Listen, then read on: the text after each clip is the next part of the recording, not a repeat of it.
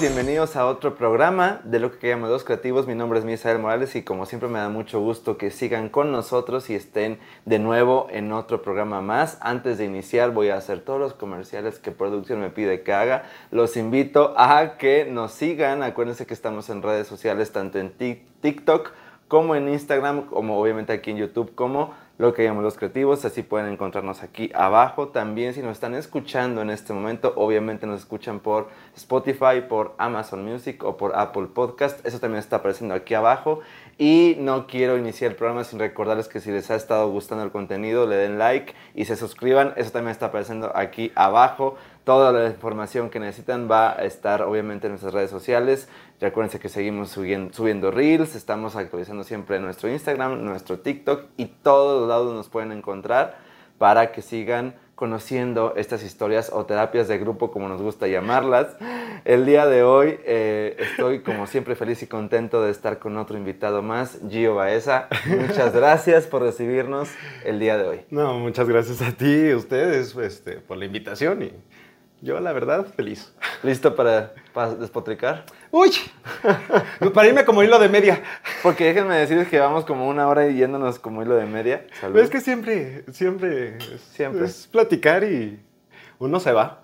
Hoy, hoy, hoy nos, toca, nos toca despotricar contra varias cosas. Pero antes de eso, voy a platicarles quién es este, esta joven promesa que tengo al lado mío el día de hoy.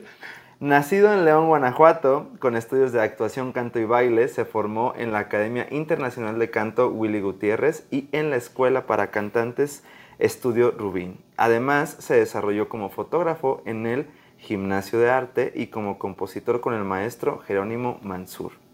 Su desarrollo en teatro fue formado por proyectos como El Rey León, en el personaje de Mufasa, Avenida Q como Nicky y Princeton y Rent como Mark Cohen además de otros títulos como Maratón Macabro, Godspell, Venga toda la gente, Jesucristo Superestrella, Los Locos Adams y más. Detrás del escenario ha trabajado como asistente y como director de escena en producciones audiovisuales y fotográficas, también en la organización de conciertos dirigiendo voz en el estudio de grabación y en la dirección y proyección artística de cantantes para conciertos.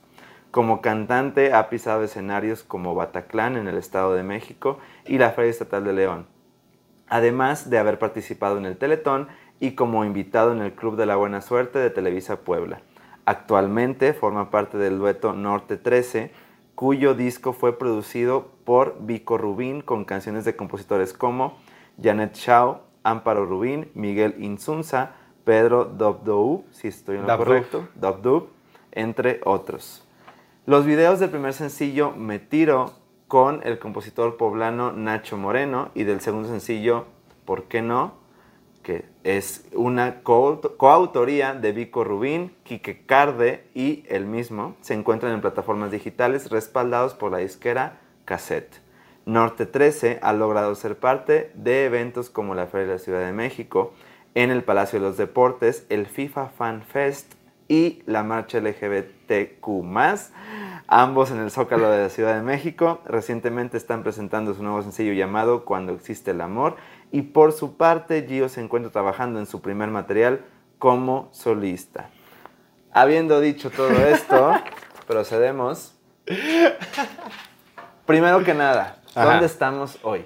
Hoy estamos en BRS, en Backroom Studios. Este, de hecho, es la casa productora de eh, Quique Cardé, eh, mi compañero en, Norte 13. Ok. Y de hecho es mi mejor amigo. Y, su esposo también es parte de mis mejores amigos. Por allá está Quique Irving. Este, de hecho, eh, a, veces también eh, colaboro y trabajo con ellos en las producciones. Em, de hecho, aquí hacemos Producciones audiovisuales, eh, videoclips, eh, estudios fotográficos, grabaciones de demos.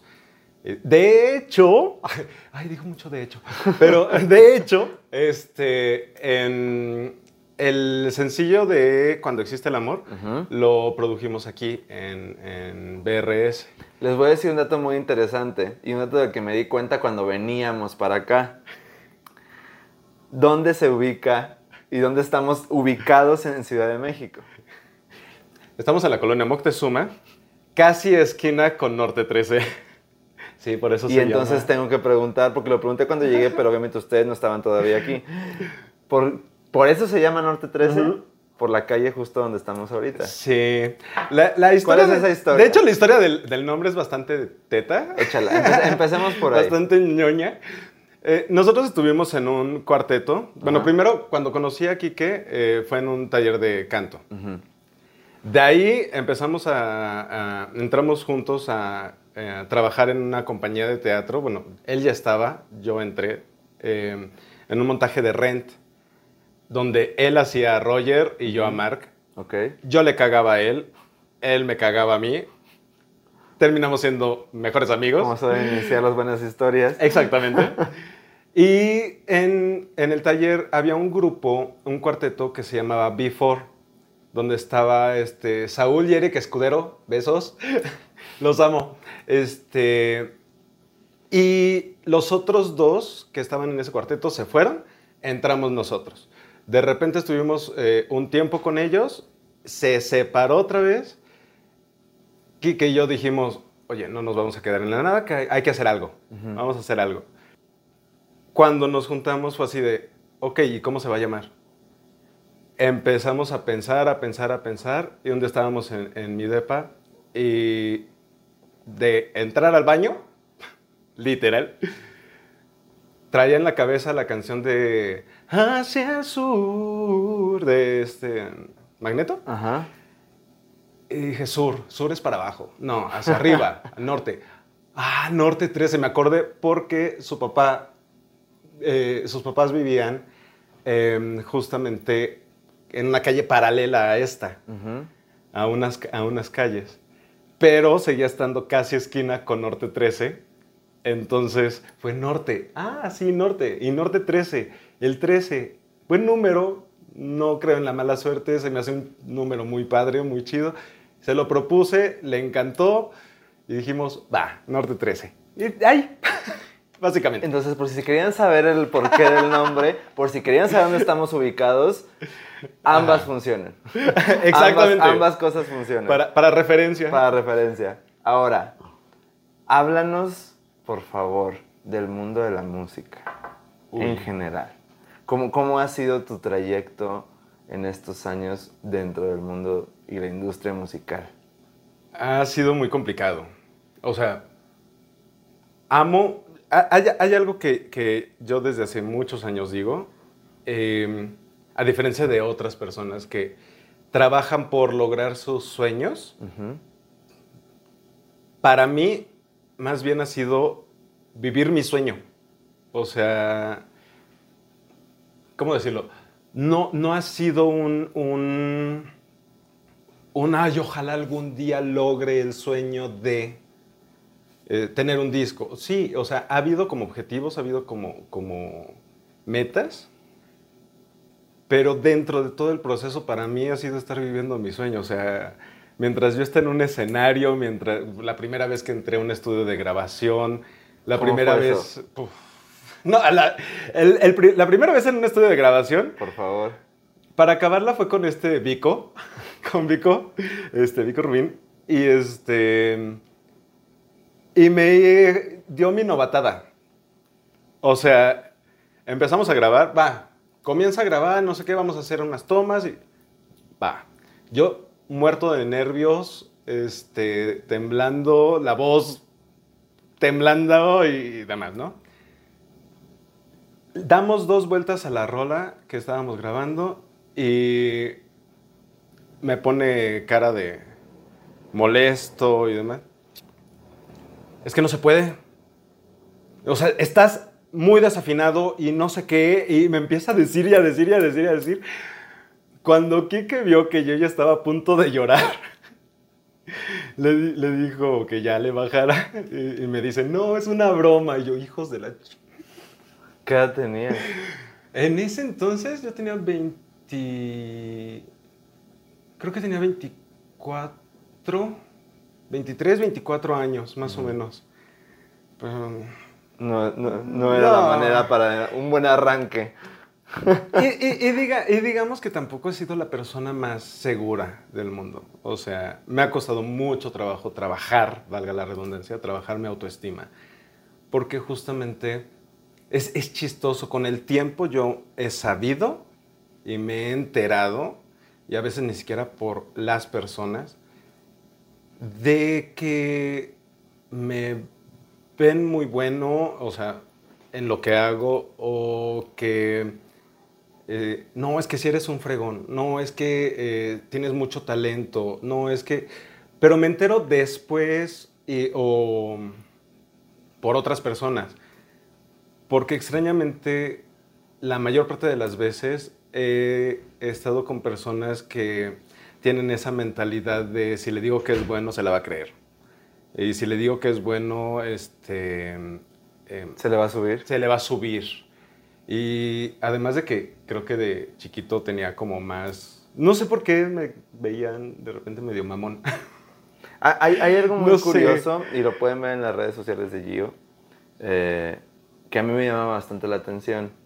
Si, si, ustedes... Ah, te lo voy a platicar, te lo voy a platicar. si, si, ustedes se dan cuenta, y esto lo platiqué con él, lo he platicado con él fuera del aire, a mí me impresiona mucho y se lo dije, que él justamente en redes sociales, una, tiene mucha interacción con sus seguidores y, quienes lo sigan, quienes estén viendo esto lo saben.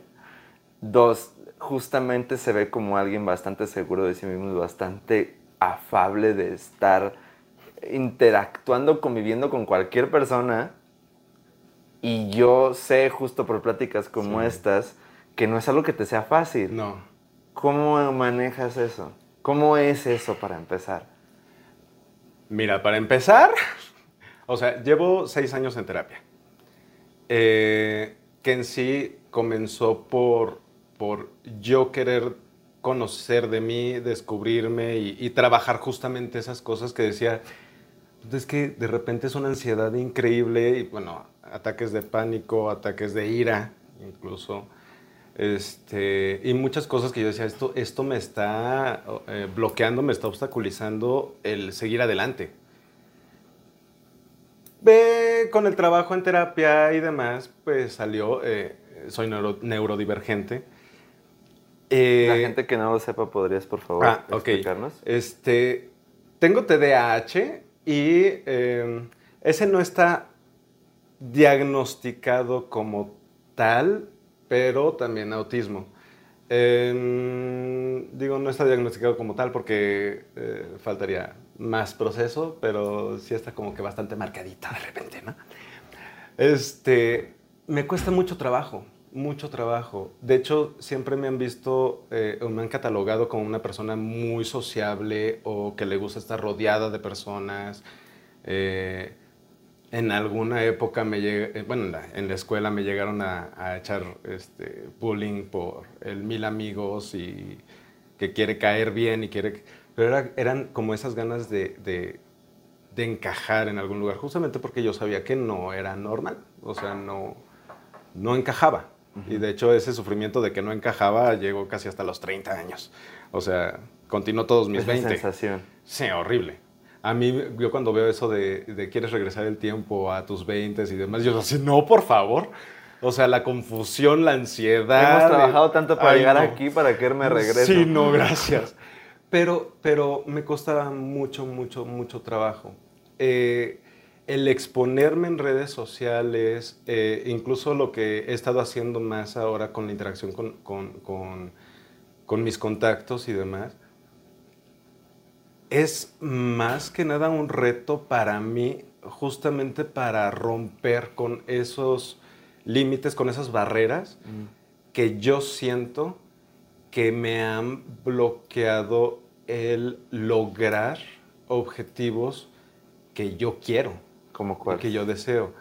Una, creación de contenido. Siempre me ha llamado mucho la atención. Este, desde que empezaba en aquel entonces o sea, que salieron los primeros youtubers y demás. Eh, yo sentí el impulso, quería, pero... No, sabías por dónde. No, mira, no sabía por dónde, no me sentía la seguridad, no sentía la seguridad de exponerme porque realmente uno se expone mucho. eh, frente a la cámara. Manejar entrevistas no tengo ningún pedo. O sea, manejar entrevistas estuve acostumbrado desde hace muchos años, pero estás hablando de un proyecto, no estás hablando de ti. En mí, en lo que yo tengo como eh, visualizado como proyecto para mí, es justamente meter mucho de mí. Y el meter mucho de mí es exponerme a vivencias y a cosas que justamente también a mí me han costado mucho trabajo superar y, salir adelante. Este, con decirte que la primera vez que subimos un video de Norte 13, que de hecho fue de una presentación en el Zócalo, empezaron por ahí a tirarnos un montón de hate bueno, un montón, fueron como cinco comentarios. Pero en esa época era un montón. Y se sienten y se siente... más grandes de lo que realmente son. Tuve, estuve, estuve en depresión como tres meses. O sea, literal que no quería casi ni salir de mi casa. ¿Cómo es justo en un medio como el de la música que es difícil?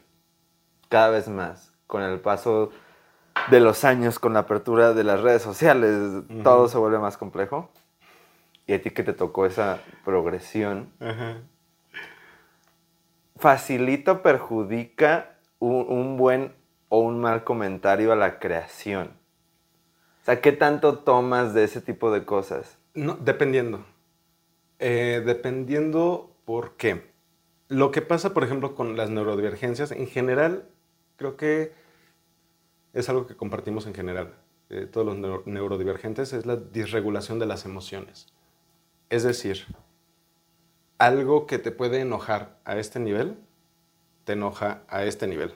Algo que te pone triste a este nivel, te pone triste a este nivel. Algo que te, eh, donde te sientes vulnerado a este nivel, o sea, se siente más. Eh, si no estás consciente, si no llevas un tratamiento, si no llevas una eh, psicoterapia, etc., no estás consciente de que estás sintiendo más de lo que realmente es. Lo estás viendo real y lo estás viviendo real. Entonces el que, el que te digan, no estuvo padre, tu cabeza lo procesa como eres lo peor del mundo. ¿Cómo creas a partir de eso, de creer que eres lo peor del mundo? No llegas a una, a una creación. Cuando lo sabes manejar, estás consciente, lo puedes regular y ves que la opinión o el, consejo, incluso, o hasta el hate mismo, eh, lo empiezas a digerir de una forma más aterrizada y real, ok, dices, oh, esto me sirve para cuestionar si realmente eh, tengo que mejorar en un área o tengo que moverle por el otro lado. Empiezas a ver las áreas de oportunidad al respecto. Pero cuando no lo regulas, simplemente ves todo de una tragedia y un melodrama, pero buenísimo. Justamente hace unos programas estábamos con una coach vocal que aparte de su lado es muy diferente porque justamente ella ayuda a los cantantes a poder encontrar su voz, encontrar su forma, encontrar muchas cosas. Para ti, ¿cómo es crear a través de la voz y a través de la música? ¿Qué representa para ti eso? Eh, híjole, es que pondré un ejemplo muy actual y muy eh, mediático. Shakira. Literal, desde niño, me pasaba exactamente lo que le y le pasa a cualquier, creativo, creo. Eh, vives algo y según tu talento o según lo que te llama la atención o según empiezas a hacer cosas al respecto. Entonces, el que es em, plástico, desde chiquito con plastilina y ahí sacando todo su coraje o su miedo o su... Eh, yo me pone a cantar y e incluso inventar canciones bastante ñoñas en ese entonces. O sea, como a los 5 o 6 años, me acuerdo que simplemente me puse a cantar una canción en la regadera acerca de mis amigos, porque por fin tenía amigos. o sea, todo lo que vives. Forma es como un diario. Es que empieza a salir, a brotar. Ni siquiera es que uno lo piense. Eh, brota. Y es, por, eso se dice que, es una necesidad el estar en el escenario o el hacer las cosas. El, lo complicado para mí, desde mi perspectiva, de repente viene en el... Mm, cómo lograr esa necesidad y eso que brota, monetizarlo o eh, emplearlo en tu trabajo, aunque sea dentro de la misma rama. Sin embargo, si se puede y si se aprende a em, algo, algo que me pasa mucho por ejemplo, tú lo sabes, mi, trabajo eh, actualmente más de base es este, eventos sociales, fiestas y demás. La mayoría que conozco dentro de, por ejemplo, a mí me molesta el nombre del hueso. Ok. ¿Por qué? Ah, perseguir el hueso, ¿no? Porque es como, como, como de ay, aviéntenme lo que puedan, ¿no? O sea, no sé, me imagino, mi imagen, luego, luego, desde chiquito en la cabeza es el, el huesito para el perro de la calle. Y yo lo siento así como que, ah, pero bueno, es como todo el mundo, es el lenguaje que hablan en el gremio, va, ¿no? Pero, por ejemplo, muchas de las personas que conozco, eh, sí, trabajan eh, del hueso, trabajan este, de los eventos sociales y demás, pero hasta entre ellos mismos muchas veces denigran ciertos géneros, este, ay, pues es una cumbia, ay, pues es reggaetón, ay, pues es no sé qué, bla, bla, bla. Este, porque lo hacen simplemente por prostituir su trabajo, o sea, por vender, porque es lo que se necesita, porque necesito comer, ¿no? Y respetable, está chido, está bien.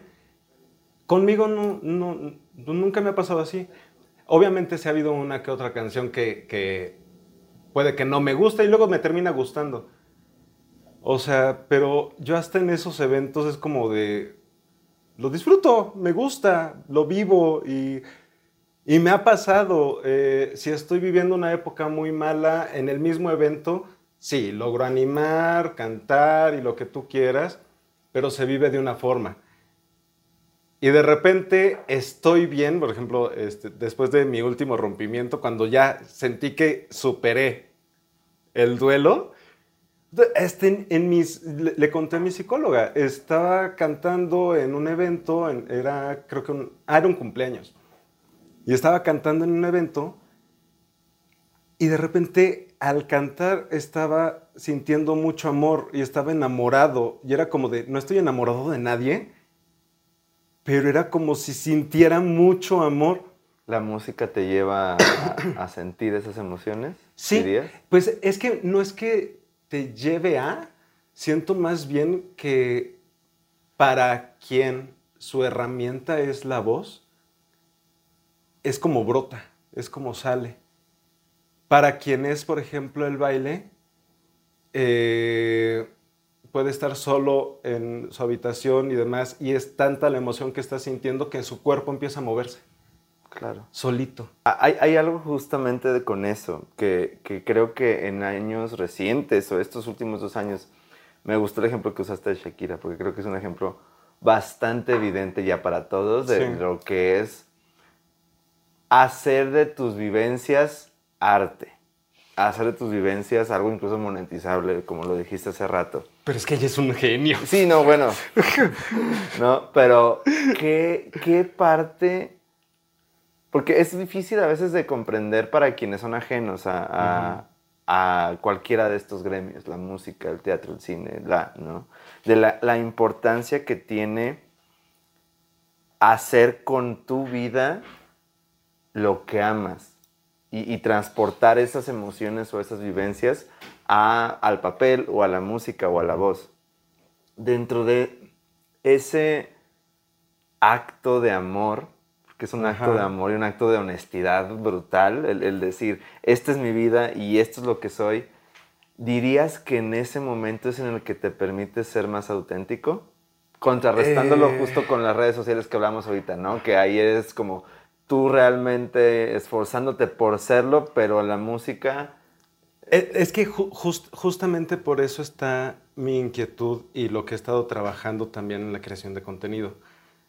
Yo he notado en mí, bueno, o sea, con todo lo que he estudiado, que obviamente parte eh, no tan padre del TDAH es que no te enfocas en algo. Y de repente si ves a una persona que estudió 20 mil cosas, probablemente es porque tiene TDAH. O sea, porque entras a una cosa y de repente ya lo terminaste, le perdiste la atención, con permiso te desconectas y empiezas a otra cosa y luego a otra cosa y luego a otra cosa y demás, ¿no? Afortunadamente sí he, terminado casi todo lo que he estudiado y está bastante ligado y tiene mucho que ver justo con esa forma de expresarme yo mismo.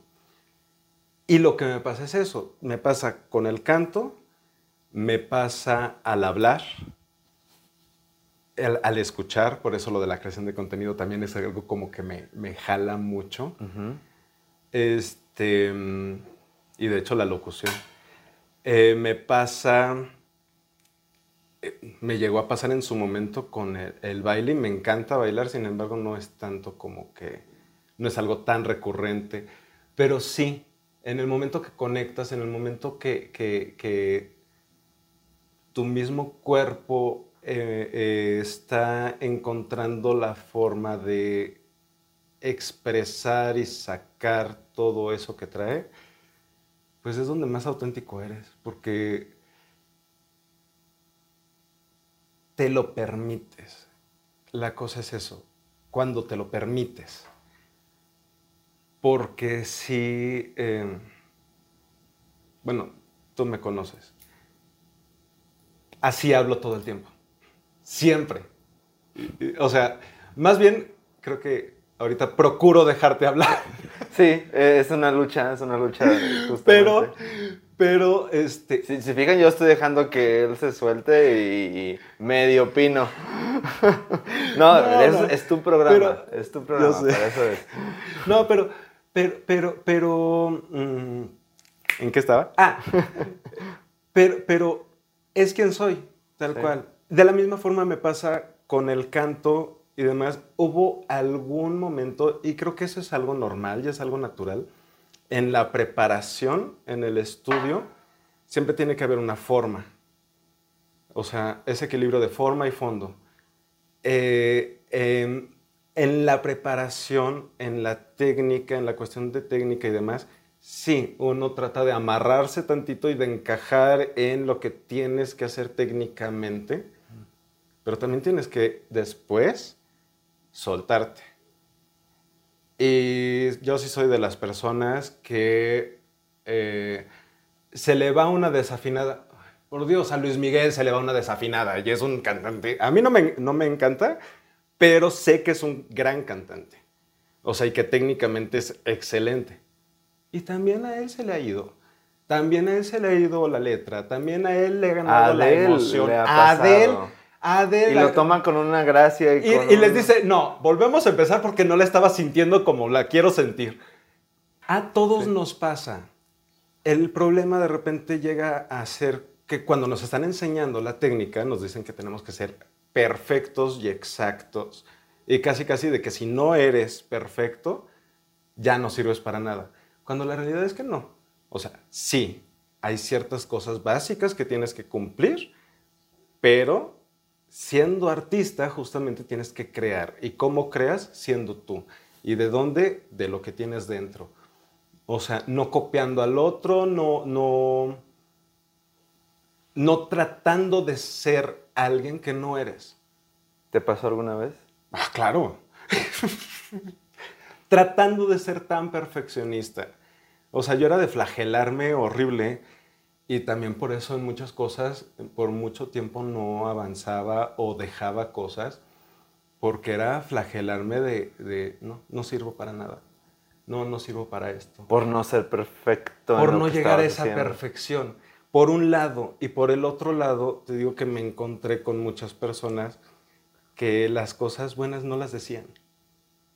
y aunque las estuvieran viendo y que años después yo me enterara, me enterara que sí las estaban viendo, no me las hacían saber a mí. Pero mientras veía que a otras personas sí alababan, y yo decía, no, güey, yo estoy aquí de hobby, yo estoy aquí haciéndome el tonto, este, no. Ah, hay algo muy curioso con, con este medio, dentro, entre nosotros mismos, entre los gremios y obviamente hacia afuera, que es bastante importante y a lo mejor creo que es polémico decir si debería o no debería ser relevante en, cómo hacemos esto, ¿no? Pero la validación. La validación y, el, el qué tan seguido necesitamos como creativos saber que estamos haciéndolo bien. Y no saberlo nosotros, porque nosotros la mitad del tiempo no tenemos ni idea de si lo estamos haciendo bien o no, sino tener como algo tangible, ya sea un comentario, ya sea un algo que te diga, es, va, vas bien. Pero luego estamos tan inmersos. Entre nosotros no se habla, para empezar, ¿no? Y eso es uno de los bonitos, el porqué de este programa, ¿no? Pero entre nosotros no se habla. Ajá. Y hacia afuera, pues quien te sigue, quien sigue tu música, quien todo obviamente lo va a decir, pero luego tienes a la par todos como los comentarios negativos que decíamos hace ratito que también llegan inevitablemente, sobre todo hoy con las redes sociales. Sí. Pero la validación y el saber que vas haciéndolo bien de vez en cuando para una sanidad, una salud mental, es, que, es eh, vital. mira, es que para empezar, entre nosotros no se habla por qué. Si se lo digo a alguien más, se va a creer y se va a alzar. Se va a hacer mamón. Si lo pregunto, todo el mundo me empieza a señalar por inseguro si yo mismo digo que soy bueno, qué pesado. O sea, no puedes decirlo ni en defensa, ni, ni hacia otro, ni de regreso, ni... Porque todo mundo está en su pose. Y es como, güey, o sea, tan simple, relájate, ¿no?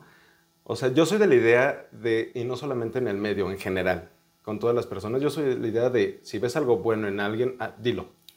Díselo. O sea, díselo, infórmaselo. O sea, hazle saber eso.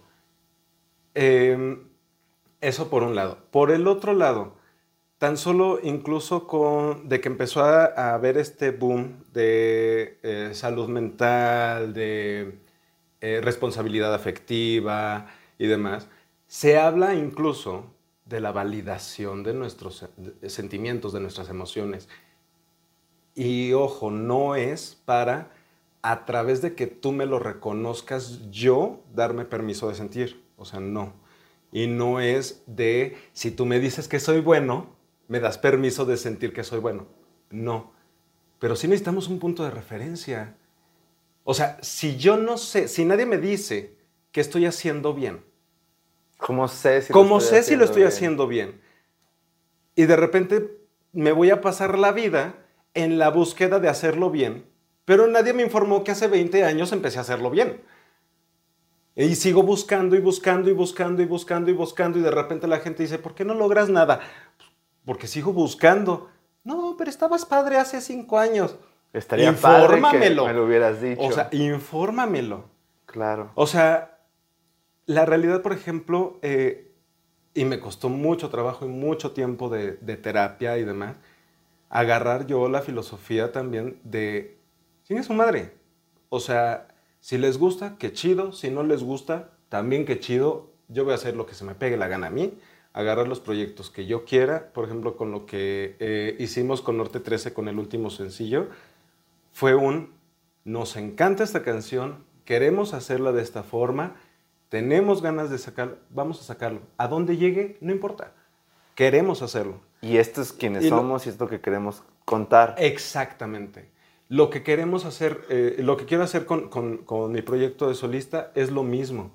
¿Lo va a escuchar alguien? No tengo idea, porque no es reggaetón. Entonces, no sé si le vaya a gustar a alguien, no tengo idea. Pero es algo que es una necesidad que tengo yo. O sea, con, con Norte 13 lo platicamos. Pasó, pasó con el primer disco que sacamos.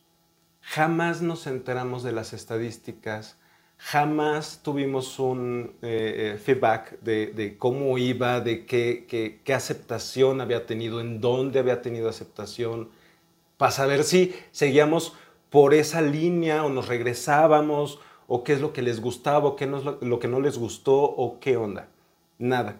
Sin embargo, fue bien chistoso que de repente, que cuando recién sacamos eh, el, salió el disco en plataformas digitales, de repente Quique se encontró una transmisión, eh, ¿cómo se llamaba? Donde hacen transmisiones en Twitter. En ese en entonces, de Twitter? lo primero que, ajá, los primeritos de Twitter. Ah, Periscope. Periscope. Y se encontró un Periscope de Colombia, creo, o Venezuela, y tenían de fondo una canción de Norte 13. Y así de, espérate, ¿esto en qué momento pasó? Luego nos llegaban a decir de personas que se cruzaban en la calle cantando alguna canción de Norte 13 y así de... Y no lo Pero este no entiendo, no entiendo si sí está funcionando, si no está funcionando o qué. Sí necesitamos esa retroalimentación.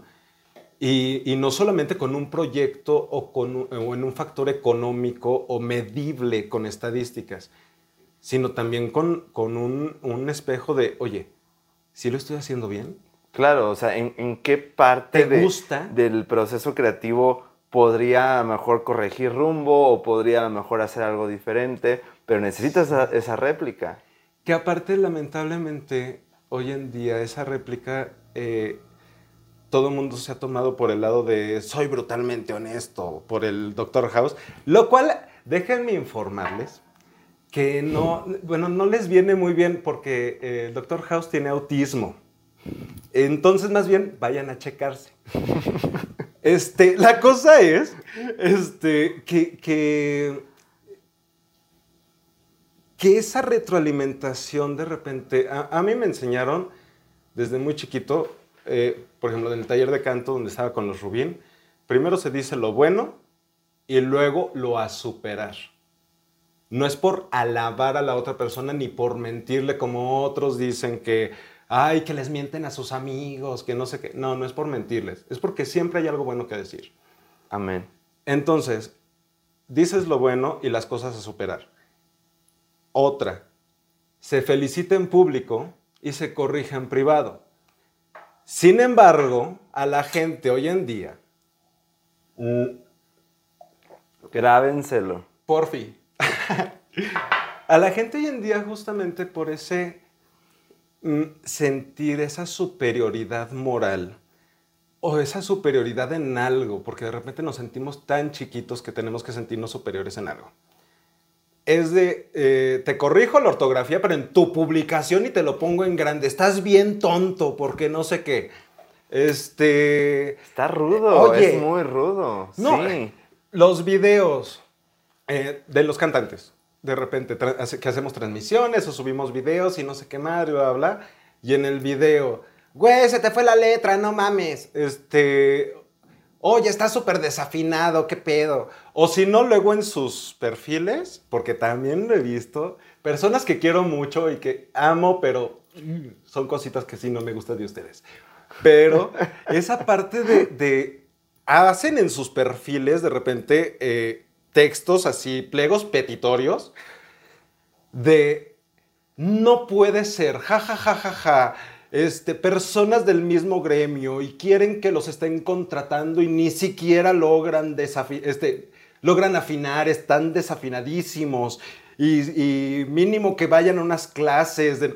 es, es como de, a ver, si sientes la necesidad de estarlo publicando es porque, para que te feliciten porque tú sí eres bueno para que alguien reconozca algo de ti. Que te reconozcan tu trabajo. Y a veces ni siquiera, porque a veces critican cosas que ellos mismos o ellas mismas no han hecho. Ah, ¿también? No, cuando lo hacen. Ah, no. pero, pero me refiero, ah, por ejemplo, metidas de pata. Pero... De los señales metidas de pata de otras personas que también uh, somos seres humanos. Sería irreal. Sí, claro. El pensar que las personas funcionáramos como maquinitas, con un molde y perfección, y hasta las máquinas se descomponen, o sea, ¿en qué cabeza cabe? Pero por eso mismo digo, eh, ves a alguien que aparte es muy bueno en su trabajo, muy buena en su trabajo, este, señalando los errores de los demás y es como de, ¿por qué te sientes tan chiquito? ¿Crees que eso tiene que ver con que hay un, una falsa creencia o un falso hábito ahora de, de todas las opiniones importan? Todas las opiniones deben ser hablando específicamente en redes, como lo dices, ¿no? De, hay una gran diferencia, creo yo, y si no, coméntenlo aquí abajo y denle like al video. Eh, si están en desacuerdo con nosotros. Y está padre. Creo, y es válido, y está padre, y está bien, ¿no? Pero hay una gran diferencia, gente, seguidores, público que nos ve, entre comentarios constructivos y hate. Sí. comentarios de odio. Y se nota. ¿Sabes? No, es que aparte se nota. La gente que lo hace cree que no se nota. Pero se nota desde la redacción, las palabras que utilizan, las palabras que escogen utilizar, eh, la forma de decirlo, a veces incluso hasta los signos de puntuación, las mayúsculas, las minúsculas y demás, porque se nota cuando alguien lo está haciendo de forma impulsiva y no lo está pensando. Porque un comentario eh, constructivo, realmente constructivo, es pensado. No es visceral. No. Cuando es visceral, es, ya estás metiendo otras cosas. Probablemente frustraciones, probablemente etc., ¿no? Entonces, si está pensado, por lo menos no, no se te va tantos errores de dedo, por así decirlo la forma, el... Y para empezar, si realmente es constructivo, si yo creo, si es constructivo, si yo te voy a decir algo constructivo a ti, es porque lo que va a construir es a ti, es para ayudarte a mejorar a ti, no para construir mi imagen ante los demás. O para evidenciarte de algo. Por eso, para, para construir mi imagen ante los demás. Es decir, si mi interés es que tú lo sepas, un mensajito en privado porque realmente es constructivo. Me interesa que tú lo sepas. Te lo mando a ti. Oye, ¿sabes qué, Misa? Creo yo, desde mi perspectiva, esto, esto, esto, esto, esto, esto, esto. O aguas con esto, o ten cuidado aquí, o bla, bla, bla. Porque me interesas tú. Me interesa que tú crezcas. No exponerte y hacerte menos, ni van a gloriarme yo. Si te lo pongo público, obviamente es para que yo tenga validación y likes de las demás personas, para que mi imagen se vea enaltecida, para que tu imagen se vea denigrada. Sí. Es un objetivo y muchas veces es inconsciente. De, eh, hecho, en mis redes sociales, algo, algo de lo que hago justamente con la interacción y demás, mm, en todos los temas y en todos los sentidos, es una invitación a cuestionémonos. Es verdad. O sea, ¿por qué estamos haciendo esto? ¿Por qué estamos pensando esto? Y sí, en serio, cuestionémonos el por qué esa necesidad de hacerlo público. Porque, es una necesidad que tengo. Es que mucha gente va por la vida, la mayor parte de ellos, lamentablemente, sin cuestionarse por qué hacen lo que hacen o por qué dicen o por qué publican más desde el impulso que desde el razonamiento de qué, es lo que, qué es lo que estoy haciendo, qué es lo que va a provocar con o para qué. Sí, claro. ¿Sabes? Entonces, justamente es, creo, parte de la exposición que, que como artista eh, tienes que aprender a lidiar. Sí.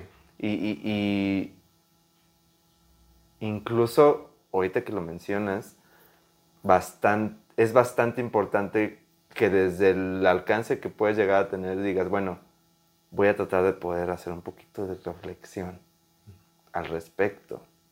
Es y que, llegue a donde pueda llegar, ¿sabes? Es que el cuestionarnos haría que nos hiciéramos responsables.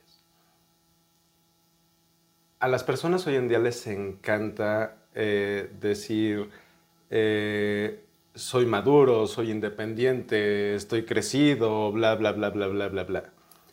De esas personas, ¿qué porcentaje se hace responsable de sus palabras? Se hace responsable de sus emociones, se hace responsable de su vida, de sus decisiones. Tan solo eh, hablas de un ex, de rompes una relación, es su culpa, no es mía. Fue su culpa. Es un gran necio, un estúpido engreído. O sea, y, te vas como gorda en tobogán. O sea, Pongamos a Lupita D'Alessio. Sí, no. y, es culpa de la otra persona, no mía. No es mi responsabilidad. En mis palabras, ¿qué? No es mi culpa. Yo estoy diciendo la verdad. Tu verdad. Exactamente. Sí. Y además, una verdad sin tomar la responsabilidad de mis palabras pueden herir. Mis palabras pueden, pueden llevar a una depresión a alguien. Mis palabras pueden hacer sentir feliz a alguien. Claro. Mis palabras tienen peso, importan.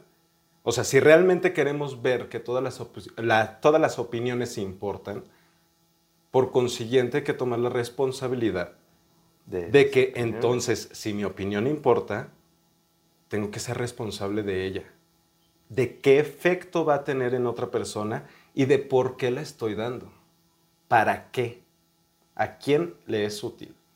Ahora, en toda esta reflexión, justo, ahorita mencionaste hace a rato algo que, que quiero como tomarlo para ir cerrando. Ajá. El reggaetón. Ajá. y el mundo de la música hoy. ¿Dónde para ti desde tu trayectoria y desde tu expertise y desde alguien que se dedica a la música, dónde se encuentra el mundo de la música hoy? ¿Dónde dirías tú, desde solo tu opinión obviamente, que se encuentra hoy el mundo de la música en todos los aspectos? Chistosamente, bueno, para empezar, hay algo que yo he notado muy chistoso, por lo menos es como yo lo viví estando en León.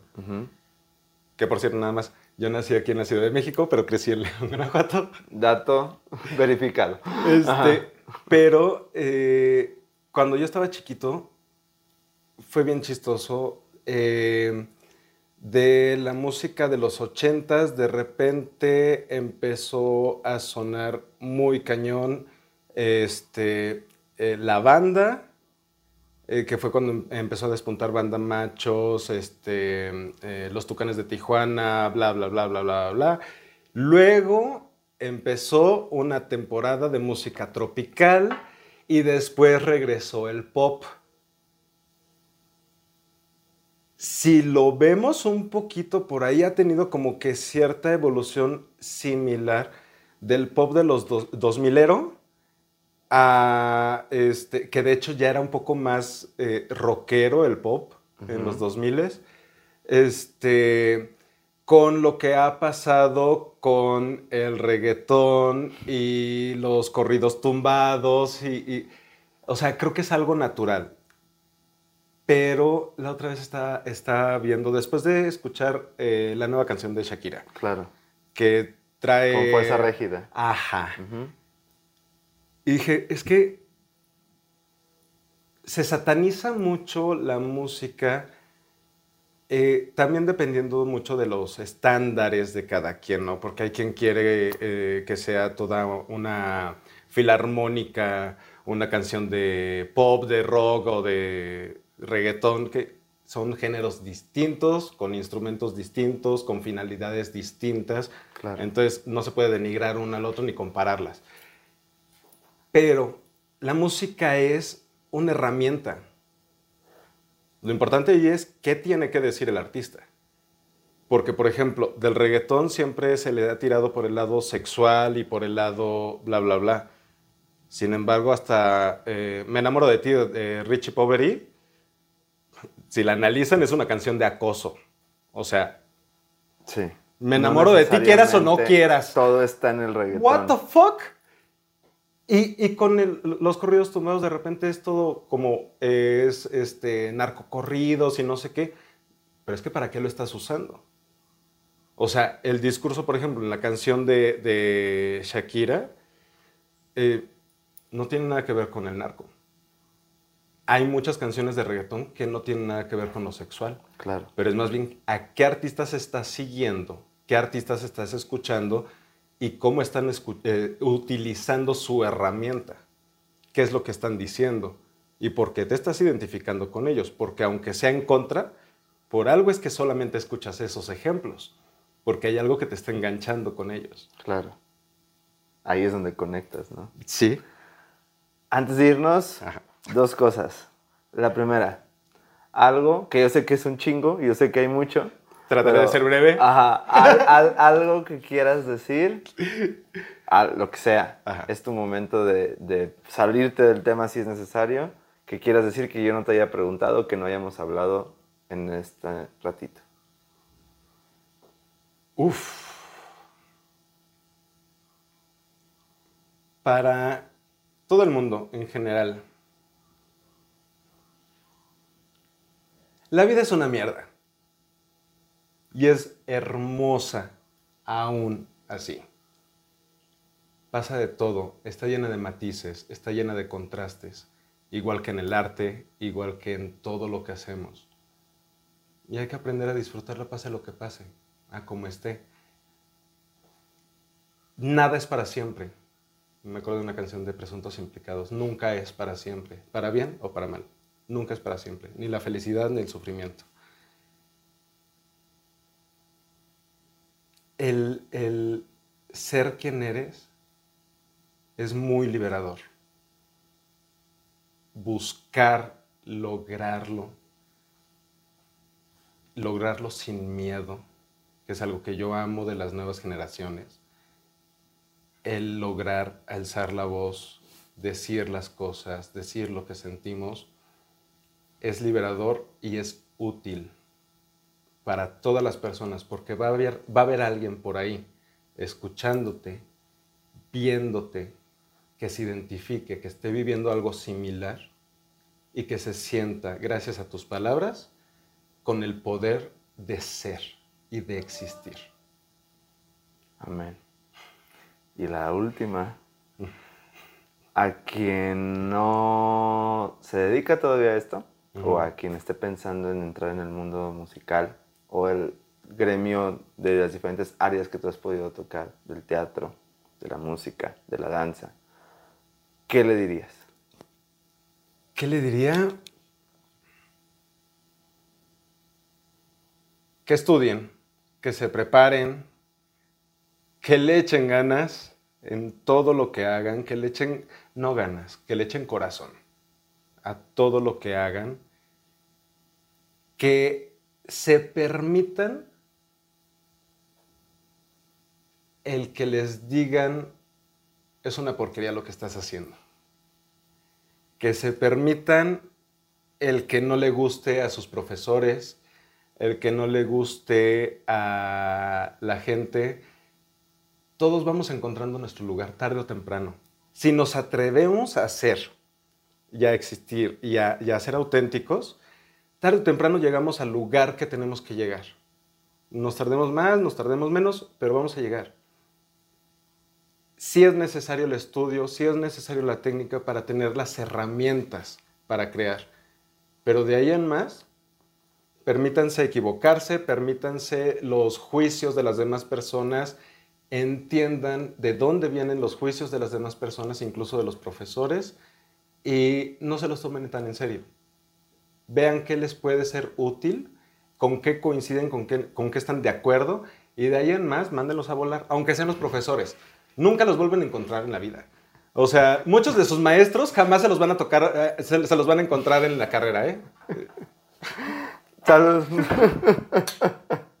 Ahora,